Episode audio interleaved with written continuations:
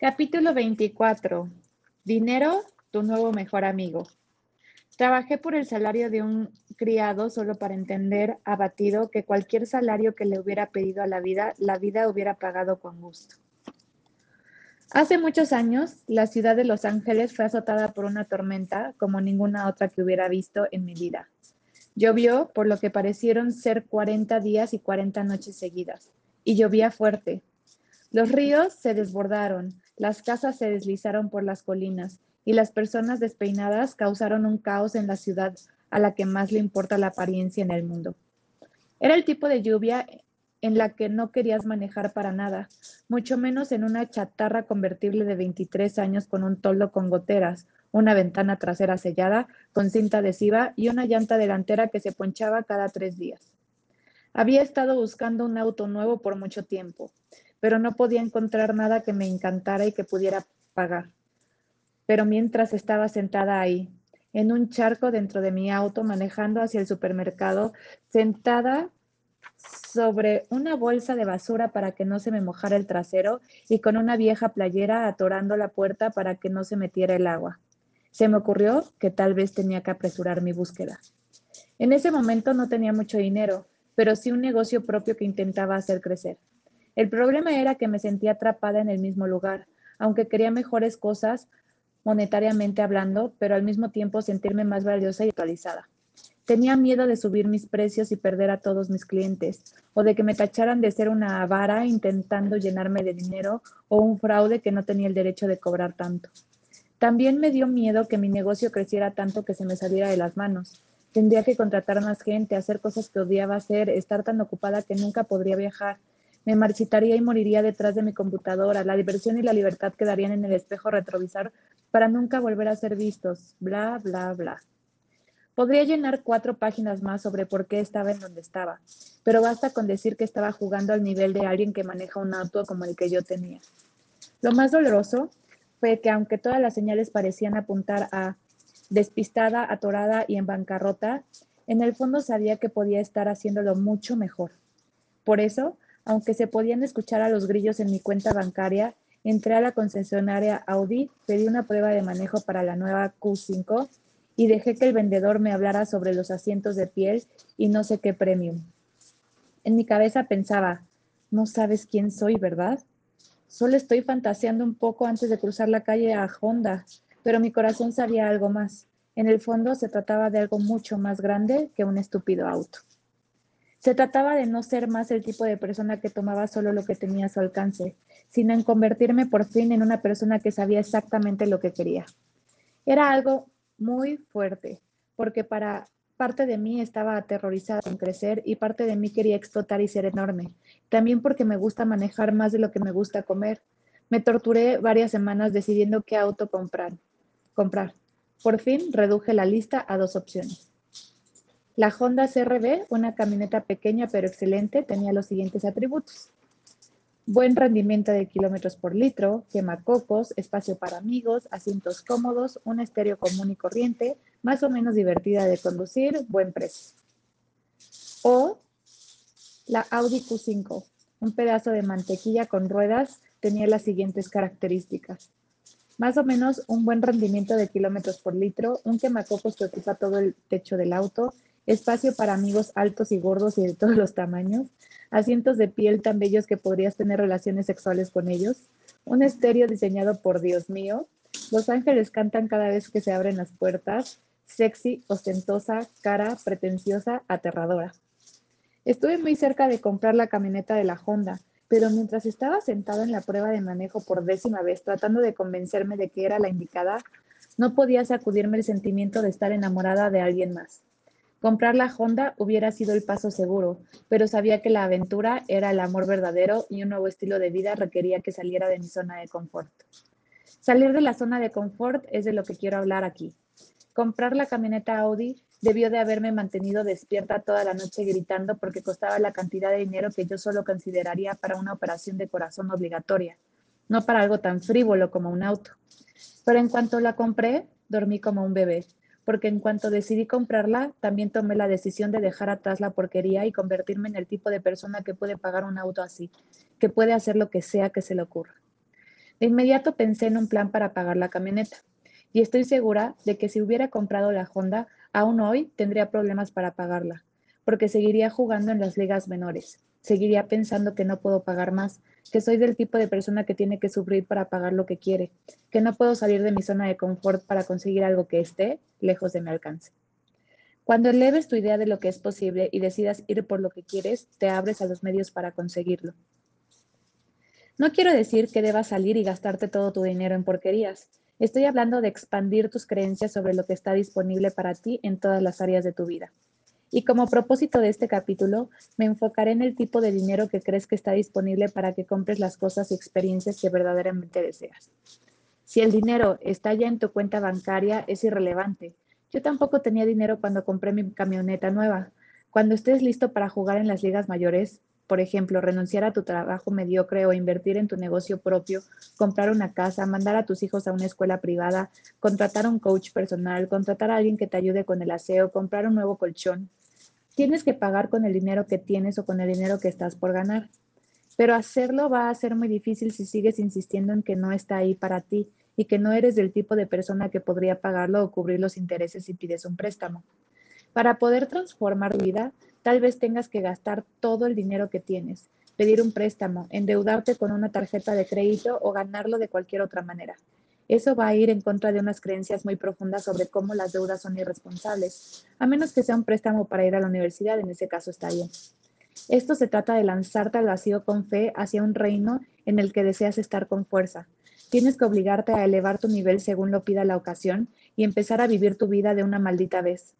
Después de que yo me lanzara al mundo de los autos de lujo, logré conseguir ingresos de seis cifras en mi negocio por primera vez. Viajé por el mundo de manera cotidiana, conseguí publicar mi tercer libro, hice grandes donaciones a mi nombre a causas que me apasionan y ayudé a que mis clientes también tuvieran éxitos similares. Este es el punto. Tener dinero no se trata del dinero, así como perder peso no se trata del peso, y encontrar a tu media naranja no solo se trata de tu media naranja, se trata de en quién te conviertes y de lo que crees que es posible para ti. El dinero es una divisa y las divisas es energía. Como ya lo discutimos, vivimos en un universo vibrando con energía. Nuestros universos, nuestro universo es abundante y todo lo que puedas desear ya está ahí. En este momento, esperando a que cambies tu perspectiva, tu energía y lo recibas, incluyendo el dinero. El dinero es energía, como cualquier otra cosa.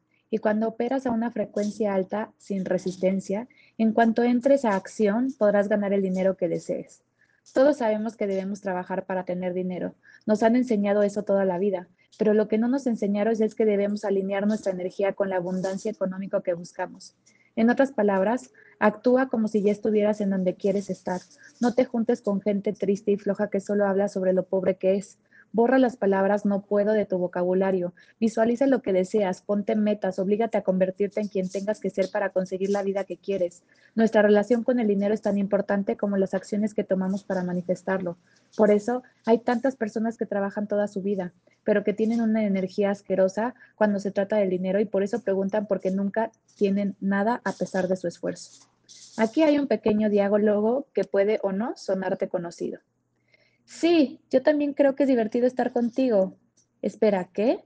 ¿Crees que soy la raíz del mal? ¿Cómo puedes decir eso?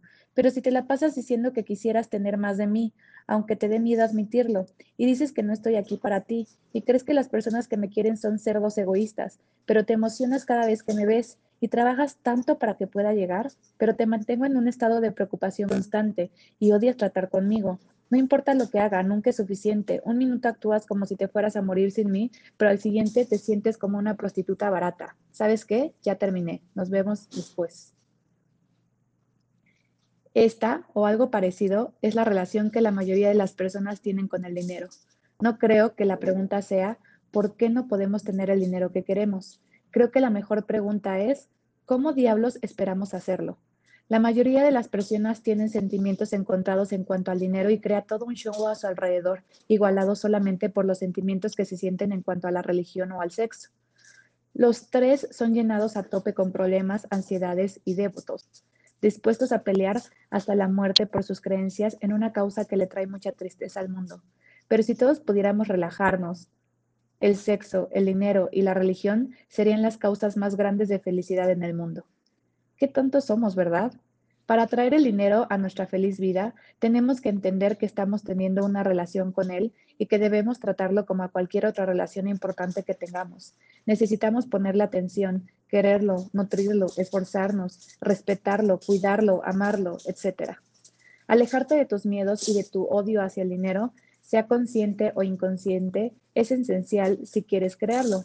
Durante mucho tiempo estuve orgullosa de mi pobreza. Sentí que era mucho más noble mi búsqueda del arte y altruismo que las otras personas que desperdiciaban su vida persiguiendo el dinero. De ninguna manera iba a sacrificar mi maravillosa vida persiguiendo el asqueroso dinero. No, yo iba a decidir entre tener un seguro médico o un techo sobre mi cabeza. Iba a pasar mi valioso tiempo, que pude haber usado mm, ganando dinero, manejando 30 cuadras más hacia la gasolinera en donde podía ahorrarme un centavo por litro, investigando entre los montones de ropa en las tiendas más baratas, recortando cupones, cazando rebajas, investigando qué bares ofrecían botana gratis en la compra de una bebida. Cosas productivas como esas, dentro de mi búsqueda para hacer que el dinero fuera una parte intrascendente de mi vida, pensé más en el dinero que en la gente que sí lo tenía. De lo que no me di cuenta fue de que esa situación no era excluyente. Podía ganar dinero y mantener mi integridad, divertirme mucho más, crear más arte, ayudar más a los demás y generar un cambio mucho mayor en el mundo. Oh, solo tenía que superarlo. Tenía que dejar de trabajar con la fórmula de querer tener dinero igual a patán egoísta y tenía que desarrollar un maldito plan. Primera regla sobre la conciencia monetaria llega de un lugar de abundancia, no de escasez. Cuando decimos que queremos dinero para algo, normalmente lo abordamos desde la perspectiva de no tengo, no existe y por eso tengo que crearlo. Esto nos enfoca y nos hace creer en la escasez, buscando nuestra frecuencia y atrayendo más escasez. Cuando decimos voy a conseguir 5 mil dólares para irme de viaje a Italia, mira cómo lo hago, nuestra frecuencia es alta en aquello que aún ni siquiera hemos visto, lo que eleva nuestra frecuencia. Así elevamos nuestras habilidades de atraer dinero. Por eso comprar un auto funcionó también para mí, pues me obligó a enfrentar mi miedo y a fortalecer mi fe, porque lo compré antes de tener prueba de que el dinero estaba ahí. No veo el dinero, pero creo que está ahí y que será mío. Esta abundancia está disponible para todos, incluyéndote a ti, sin importar cómo se vea tu vida en este preciso momento. Algunas personas nacen con vidas muy cómodas, cuentas bancarias llenas, conexiones, oportunidades y una educación de primer nivel. Algunas de esas personas logran tener un enorme éxito económico en sus vidas y otras no. Otras personas nacen en pobreza extrema y viven en una casa de cartón al lado de una avenida, pero algunas de estas logran tener un enorme éxito económico en sus vidas y otras no. Si bien sus obstáculos e impresiones iniciales sobre el dinero pueden ser extremadamente diferentes, aquellos que logran tener éxito tienen una cosa en común, la creencia de que pueden ser, hacer y tener lo que su mente quiera conseguir. Tus creencias son la llave de tu éxito económico. Cree que puedes tener lo que deseas, verdaderamente ya existe, y después ve a conseguirlo. Una vez que entiendes que vivimos en un universo abundante, también puedes hacer a un lado la creencia limitante de que haces un bien al mundo al no tomar demasiado de él o al convertirte en algo demasiado grande. Al quedarte corto, solo retienes los regalos que ibas a entregarle a alguien más y a ti mismo. ¿Te imaginas si tu músico favorito no se hubiera permitido tener suficiente dinero para comprar una guitarra, para tomar clases, contratar productores, comprar botanas de plataforma morada, perdón, comprar botas de plataforma moradas y pantalones brillantes o pagar miles de dólares por unas cuantas horas en el estudio para grabar las canciones que te ayudaron a sobrevivir la preparatoria? O si la gente que se dedica a construir aviones se rehusara a tener el dinero necesario para pagar por investigaciones, materiales, fábricas, ingenieros, electricidad y demás materiales costosos necesarios para construir esas milagrosas máquinas voladoras que nos permiten viajar por el mundo, pasar nuestras vacaciones en una playa tropical y visitar a las personas que más amamos. Mientras más tengas, más puedes compartir. Hay suficiente dinero para compartir el que no te permitas tenerlo no quiere decir que te toque a alguien más. Así como el que tú lo tengas no se le quita a nadie más. La única razón por la que deberías sentirte mal al aceptar dinero por algún producto o servicio es si estás estafando a alguien, no haciendo o dándole lo que habías prometido, o si le estás causando daño a alguien. Se trata de contribuir a que la vida sea más fácil, más feliz, segura, saludable, mejor, más sabrosa, hermosa, divertida, interesante, atenta, con más amor, no importa lo que hagas, trae algo bueno a la fiesta. Si vienes de un lugar lleno de integridad, cualquier sentimiento negativo que tengas sobre no merecer en bienestar económico es solo una pérdida de tiempo. Así como cualquier sentimiento negativo sobre el dinero es una pérdida de tiempo. La gente egoísta hace cosas egoístas para tener dinero. Así que no te culpes, no te culpes a este por su asqueroso comportamiento. Aquí hay unas cuantas nalgadas sobre este tema del autor, de la autora oradora Marianne Williamson, que recién oí en una plática que dio. Tener dinero es como cualquier otra cosa, es una herramienta y si lo ves de esa manera, en vez de hacerlo sobre ti, es como ser parte de la dinámica en la que el dinero es usado para mejorar las cosas. Entonces, tener el dinero no es solo una bendición, también es una responsabilidad. Tener dinero es una responsabilidad. Deja que tu crítico económico interno piense eso por un rato. Segunda regla sobre la conciencia monetaria. Entiende dónde estás. Escribe una canción sobre cómo te sientes sobre el dinero. Entiende tu locura sobre eso porque créeme, si no tienes dinero, tienes aunque sea un poco de locura. Escribe algo como, la verdad es que no confío en el dinero. Quiero mucho para poder hacer lo que quiera y hacer grandes cambios en el mundo, pero no creo que llegue a mí. O si llega, no creo que se quede, pues nunca ha sido así. Odio necesitarlo. Creo que la gente que lo tiene es malvada y tiene prioridades equivocadas. Lo ignoro porque odio lidiar con él. De cualquier manera, no sabría qué hacer si lo tuviera. Si es más fácil, imagínate que el dinero es otra persona y escríbele como si le escribieras a esa persona. Solo plásmalo en la página para que puedas verlo. Después, analízalo por partes, oración por oración, y monta un drama sobre el dinero que sea digno acreedor a un Oscar. Por ejemplo, usando el párrafo anterior. No creo que llegue a mí. ¿Alguna vez te ha llegado? Supongo que sí. ¿Puedes pensar en un momento y, cantidad específica del dinero que te haya ayudado o divertido? Sí, fui diseñadora gráfica durante cinco años, trabajé en muchos proyectos increíbles con personas interesantes y gané una buena cantidad de dinero. ¿Alguna otra vez? ¿Has tenido otros trabajos, regalos monetarios o, dividendos? Sí. ¿Puedes mencionar cinco o diez veces en las que el dinero te llegó en un momento importante? Sí. Entonces, si te llegó antes, ¿es posible que te vuelva a llegar? Sí. ¿Puedes cambiar tu creencia de el dinero no llega a mí a el dinero sí llega a mí? Está bien, sí puedo. Ahora que reconoces la verdad, enfócate en que el dinero llega a ti. Imagínate recibiendo todo el dinero que necesitas, Visualiza cómo lo gastarás y siéntelo hasta en los huesos. Cambia tu historia de el dinero no llega a mí a el dinero me llega todo el tiempo. Convierte esta frase en una afirmación que puedes repetir en tu mente mientras caminas y también en voz alta. Una, una que escribas y leas una y otra vez. Pégala en el espejo del baño, etc. Inyéctale, inyéctale en tu cerebro y en tus huesos. Otro ejemplo. Odio necesitarlo. ¿Por qué? porque nunca tengo suficiente para hacer lo que quiero. ¿Es verdad? ¿Nunca has tenido suficiente dinero para hacer lo que quieres? Bueno, en algunas ocasiones sí tuve suficiente. Entonces no es cierto que nunca tienes suficiente dinero para hacer lo que quieres. No. Cuando tienes suficiente dinero para hacer lo que quieres hacer, ¿odias necesitarlo? No. ¿Cómo se siente cuando lo tienes y puedes gastarlo en algo que te emociona comprar para ti o para alguien más? Muy bien, de hecho, entonces, ¿es verdad que odias necesitarlo? No. Cuando te des cuenta de una gran mentira, enfócate en gastar más generosamente en ti, en las personas que amas, en una causa que te apasione o en cualquier cosa que sientas en los huesos. Imagínate recibiendo dinero y llénate de gratitud porque llegó a ti. Sea agradecido con el dinero por ser una herramienta tan maravillosa y por permitir que te sientas tan bien. Cambia tu historia de odio necesitarlo a estoy agradecida porque el dinero me permite tener una vida maravillosa. Empieza a sanar tu relación con el dinero. Sienta tu pobre trasero y escríbele una carta al dinero y después analiza oración por oración como lo hice arriba. Por favor, hazlo. Y crea nuevas afirmaciones sobre el dinero. Repite tus nuevas afirmaciones y siéntelas en los huesos. Camina pensando lo mucho que amas, amas, amas el dinero. ¿Leer eso te, te hizo vomitar un poco?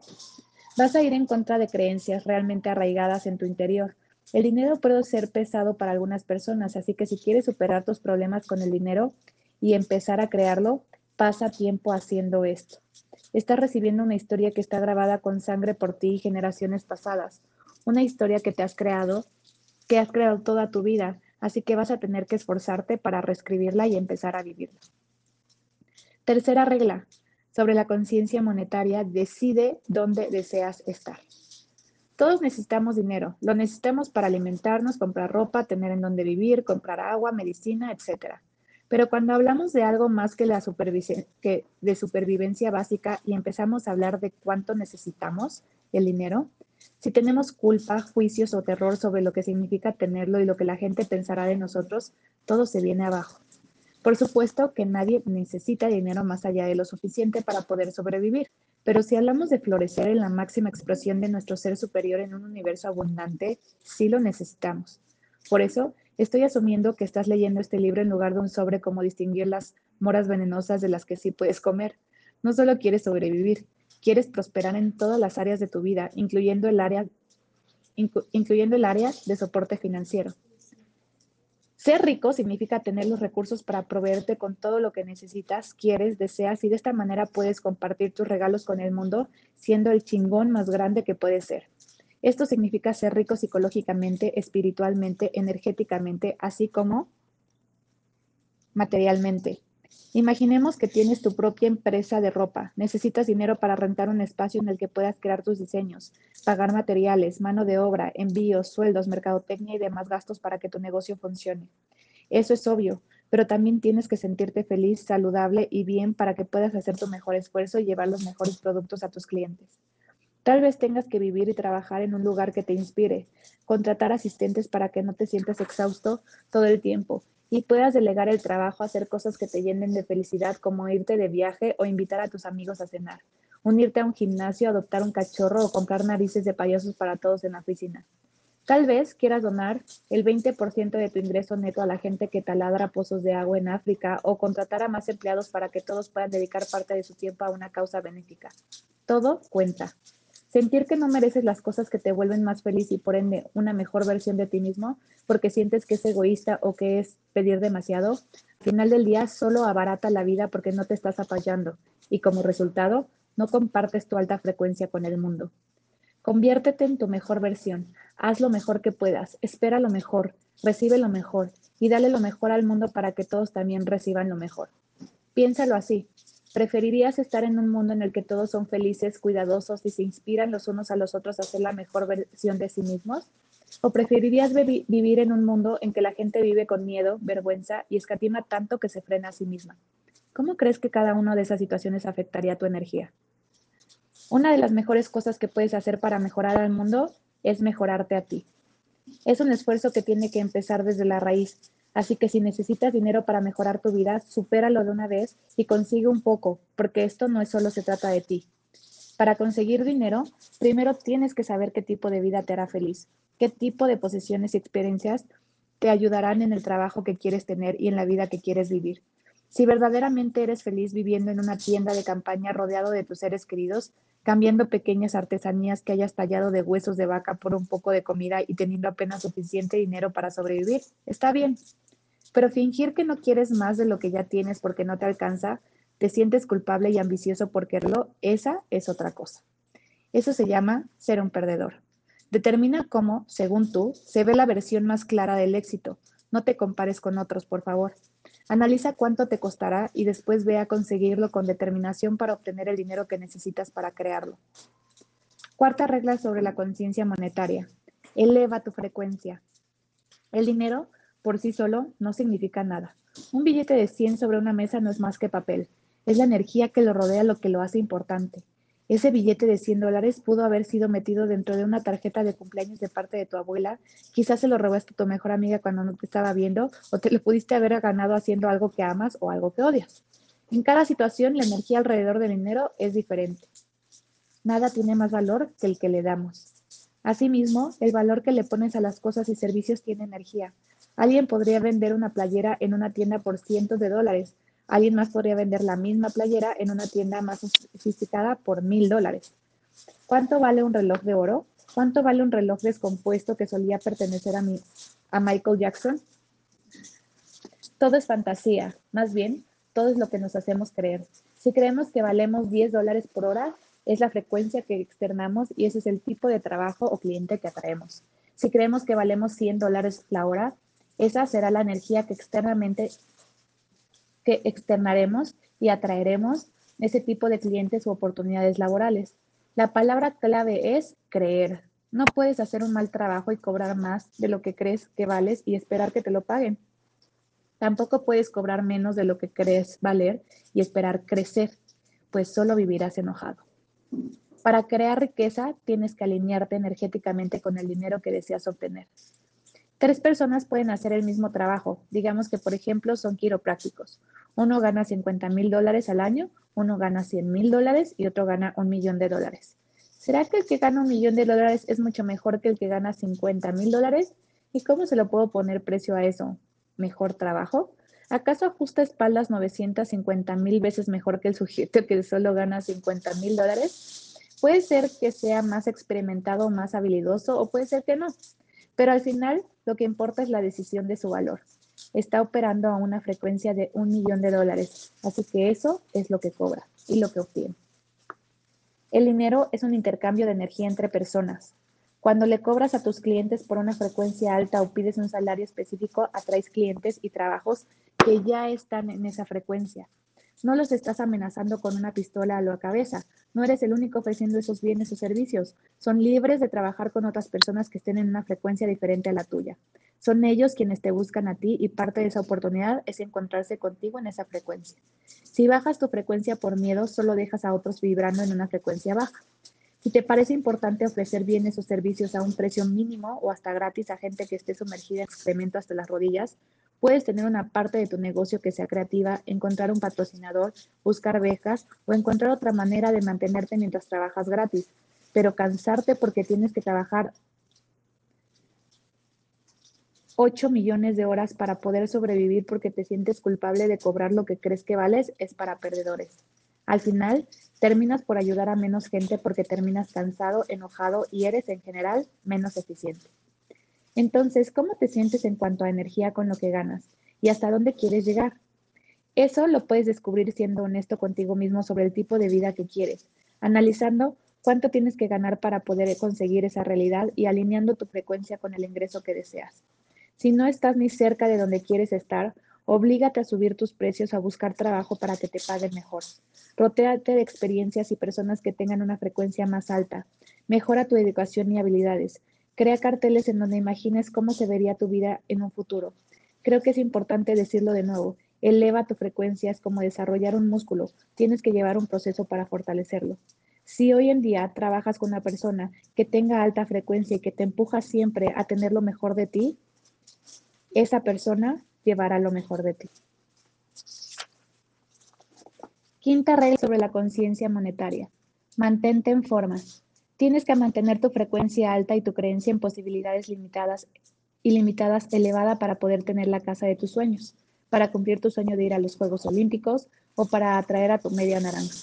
De lo contrario, corres el riesgo de tener la misma asquerosa relación que tiene tu padre con el dinero el terror que le tiene tu madre a que lo vean y la desconfianza que le tienen tus padres divorciados a la intimidad.